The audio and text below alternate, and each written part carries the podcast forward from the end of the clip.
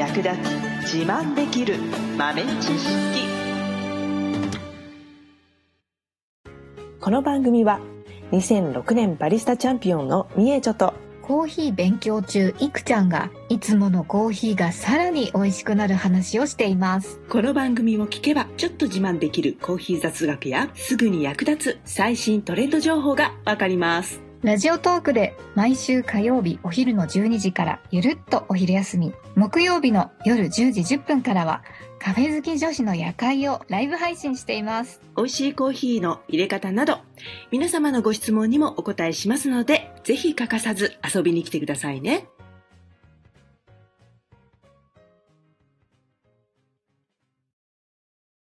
めいちょ先生。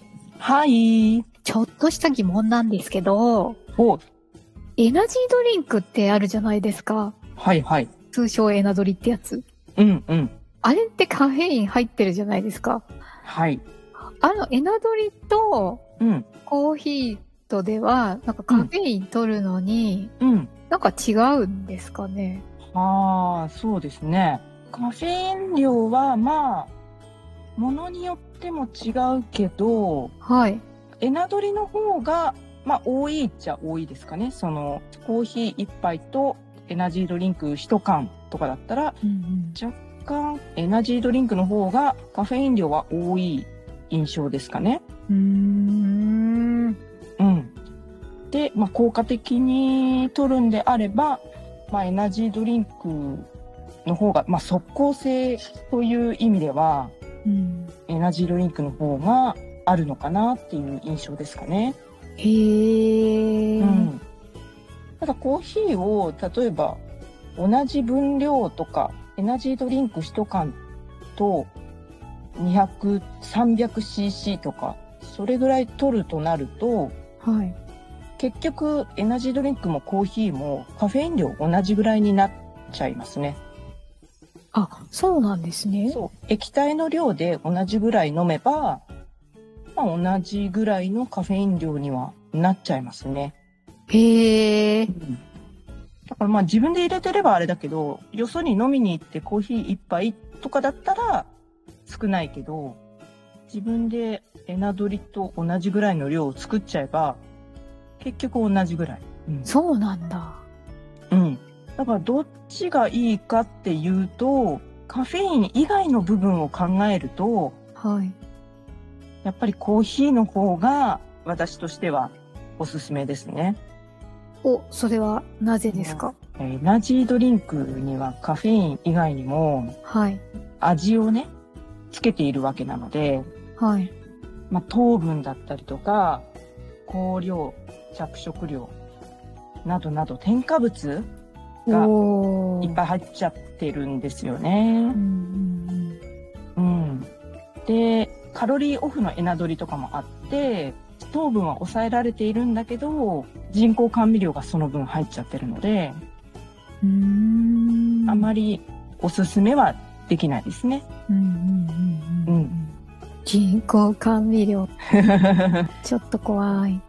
そうですね。昨今、発がん性物質がなんちゃらかんちゃらっていう新しい研究結果も発表されたばかりなので、極力そういったのは避けたいかなというところですね。そっか。うん。あとは、そのエナジードリンク、効率的にエネルギーを補給するとか、ここぞっていう時に頑張りたいっていう時のパワーをね、得るためには効率的なんですけど、もうこれよくね、元気の前借りって言われてて、ん？前借り？そう。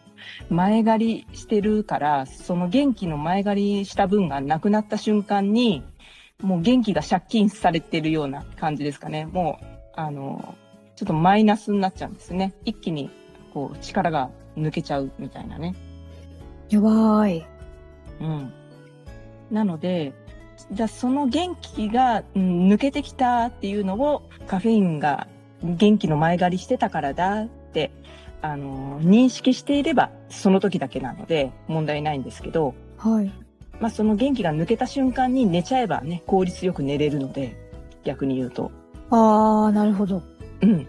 なんですけど、あ、まだ足りないんだ。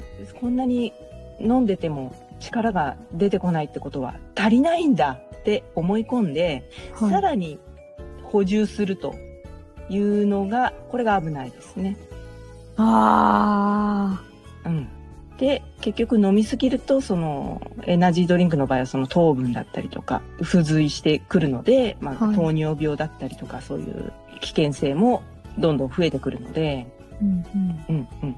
で、まあ、コーヒーの方が、えーまあ、ブラックで飲めばの話ですけれども、そういった意味ではカロリーもほぼゼロだし、うんうんえーコーヒーに含まれる他の成分ですね、ポリフェノールの作用によって、えー覚醒効果以外に、えー脂肪燃焼効率が上がったりだとか、まあ、交感神経が刺激されているので、えー活動的に動けるという効果がありますね。うーん。うんなので、まあ、コーヒーも結局はその取りすぎるとね、同じようにカフェインの取りすぎによって中毒症状が出たりもちろんするんですけれども、はい。コーヒーの場合は、えー糖分とかそういったものを自分でコントロールできるので、うんうんうん。入れたり入れなかったり。なので、そのあたりでね、えー極力糖分を入れないようにしていただくとか、すると、まあ健康的に、まあ力を借りたい時だけ借りて、みたいな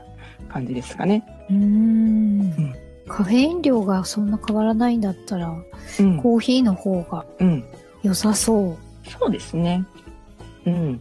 味が、エナドリの味が好きとかね、そういう風になってくると話は変わってきますけど、でも単純に、ここぞという時のちょっとシャキッとしたいとか、集中したいとか、うんそういう目的で取っていただく分には、まあ、同じですのでね、カフェイン、エナジードリンクから取ろうと、コーヒーから取ろうと、まあ、えっ、と、コーヒーの他の効果を得られるという利点もあるので、まあ、抗酸化作用っていうね、ポリフェノールの作用によって、まあ、血管が若くなるとか、おーそういう、えーまあ、アンチエイジングにつながるような働きっていうのもありますので、おーうん。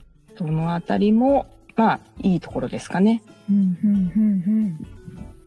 程よくね、何でもそうですけど、ここぞっていう時は、ちょっと多めに取っていいんですけれども、それが日常になってしまうっていうのは、いずれにしても危険なので、えっと、コーヒーを毎日飲んで、うん。うん。午前中ちょっと集中したいな、みたいなのは、どうですか、ダメかな コーヒーを飲んで、はい。午前中ちょっと集中するために、元気を出すためにコーヒーうを一杯だけ飲む、毎日。うんうんうん。それぐらいなら大丈夫ですか、うん、そういうのは全然大丈夫です。おお。うん。よかった。まあコーヒーに関しては日常的に飲んでいい量としてカフェインの1日の推奨の量っていうのが 400mg ぐらいと言われていて、はい。あと、いっぺんに取っていいカフェインの量っていうのがだいたい 200mg っていうふうに言われてるんですね。なので、これ一度に 200mg 以上のカフェインは取るのはちょっと危険ですね。うーん。エナジードリンクとかってどうなんですか？えっ、と、下手すると、1本に含まれてる量で言うと、入ってるのはあるんじゃないかな、それぐらい。おお。ちょっと要注意ですね。そうですね。うん。なので、一度に取っていい量としては、カフェイン 200mg。で、だいたいコーヒー1杯だと、えー、60mg ぐらい入ってるので、うん、うん、だから、サブ618、一気に3杯とかうん。うん。までは大丈夫。うんうん セーフ。セーフです。うんで、エナジードリンクだと、一気飲みで1本とか、それ以上飲んでしまうとちょっと取りすぎになっちゃうので、うーん。コーヒー、まあアイスコーヒーだったら飲んじゃうかもしれないけど、あんまりあったかいコーヒーだとそんなにグビグビガバガバ飲むもんでもないから、まあまあ確かに。大丈夫かなっていう気はするけど、でもまあ最近ペットボトルのね、コーヒーとかも 500cc、600cc とか大きいやつもあるからね。うん、そうですね。そういうのだとガバガバガバって飲んじゃうかもしれない。気をつけないと。うん。なので、成分表示に書いてあると思うので、そのあたりを見て気をつけていただきながら、程よく摂取していただければと思います。なので、まあ、取りすぎたなと思ったら、抜いてあげるっていうのを忘れずにしていただくといいかな。抜いてあげるっていうのは、新たに入れないってことですか、そうそうそうそうそう。うん。取って、カフェインが効いてる間は元気だけど、あ、また元気なくなってきた、もう一回だっていう風に、チャージだっていう風に繰り返さないことですね。うん、うん、うん。カフェインが切れるときは来ます。うん。そう。なので、タイミングよく摂取するっていうのはいいかもしれないね。切れる頃に頑張らなきゃいけないのが終われば一番ベストですね。なるほど。うん。ですね。最後までお聞きいただきありがとうございました。